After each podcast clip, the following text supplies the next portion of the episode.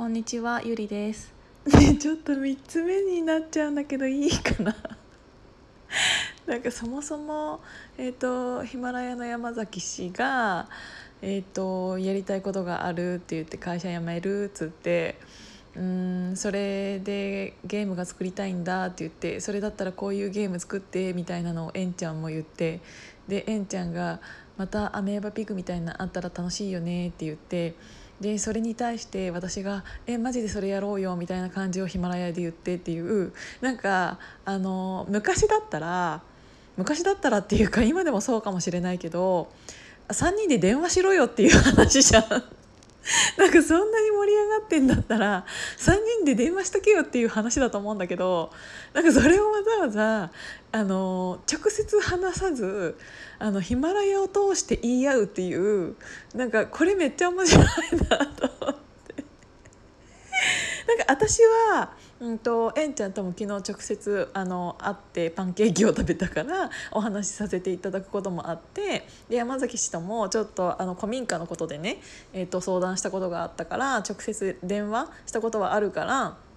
うんと、1対1では話したことはあるんだけどやっぱり電話とこういう音声配信の違いってあのそれを他の人が聞ける可能性があるかないかだと思うの。でわざわざヒマラヤで言うことってな言う理由って何だろうって今ちょっと考えてた時にうんとやっぱり電話だと結局今あの Zoom とかでもできるけどそれを公開しないで、えっと、3人だけで喋ってたとするじゃんそうすると、えっと、この3人だけの話なのよ。当たり前なんだけど、えっと、どこにも広がらないしそこから、えっと、かんそれを聞いて考える人っていうのは分母がただの3なんだよね。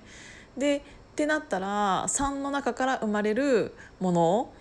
しかないから、うんと、やっぱりそれを配信することによって誰かがそれまたいいねってなったらそれを誰かが誰また違う誰かに喋ったりするかもしれないしなんかもう何て言うんだろう。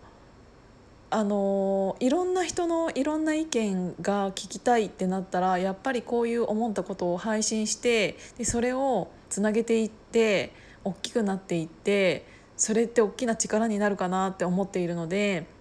うんとまだまだ私なんてこんな何て言うんだろうヒマラヤさんを始めて1ヶ月ちょいしか発信してないんだけどもそれでもなんかなんかコメントをいただける方とか、うんと、ここでじゃなかったとしても他の場所でコメントを聞いたよとか言っていただける方がいるとなんか余計にまた配信したいなって思ってくるし、うん、なんか電話は電話でいいところもあるんだけどそうじゃなくて、うん、こうやって自分の思ったことを誰かに伝えてとか誰かが言ったことを感じたからまたここであのオンエアしてみたいな感じってそれはそれですごい面白いなって思ったしそれは違う。電話とは違ったなんか、うん、可能性が見えてきているから余計これで喋ってんだろうなっていうのも思ったしっていうのもそれが面白いなって思ったのと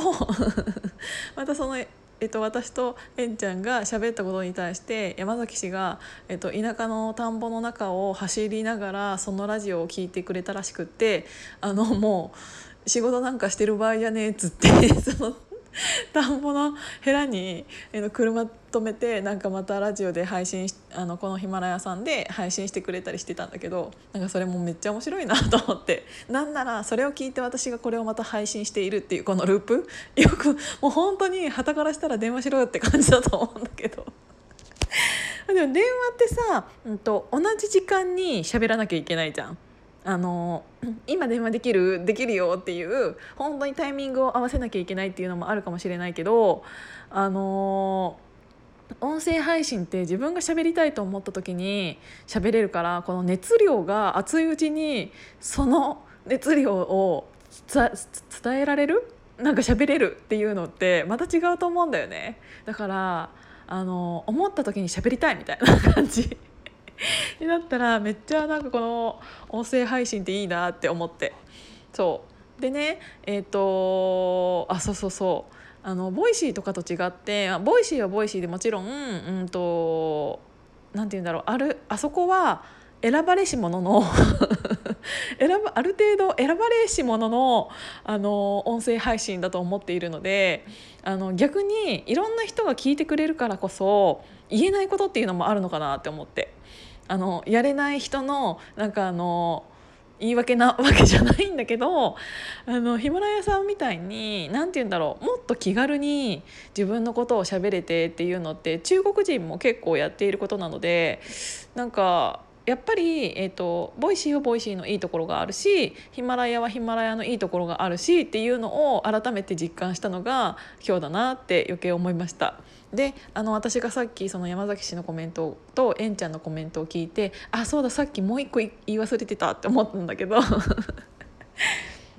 なんか保護,、保護猫活動をね、えっと、私も何かしたいって思ってるけどやっぱり今までずっと、えっと、アパレルばっかりに携わってきてしまったので今からどんどん勉強しなきゃいけないこともあると思うんだけど、えっと、それをさっきえんちゃんがあのそういうのがアバターであってもいいよねみたいな投げ銭機能をうまいこと保護猫活動につなげられたらいいよね的なことを言っていたのを私もマジでそうだなって思ってあの私はそれに対して何かをすることはは直接的にはできないかもしれないけどシステム作りもできないし、うんと、保護猫も今今しているわけじゃないからなんなら私保護猫するなら引っ越すことから始まんなきゃいけないっていうので、まあ、ちょっといろいろあるからすぐにはできてない自分がいるんですけどでもなんか何かを考えることはできると思っていろいろ考えてるんですけどさっき言ったあのアバター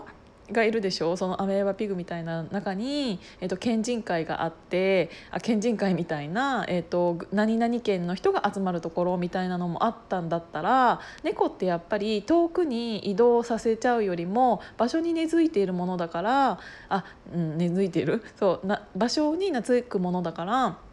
あんまり保護された場所を、えーと、遠くにさせてしまうのは猫にとってもストレスだっていうのをこの前聞いたので、まあ、確かにそういうのもあるんだなって思って。ってなったら、えーと、例えばその保護猫をされている猫自体もそのアバターとして、えーとその県とかに野放しにしちゃっといて 本当に。でやっぱり、うんと、私がその県例えば群馬県に入りましたあ群馬県なんか犬とか猫とかいろいろいっぱいいんなって思ったらそれはそれをクリックしたらそこその子が本当に、えーと、どこどこにいる保護猫ですみたいな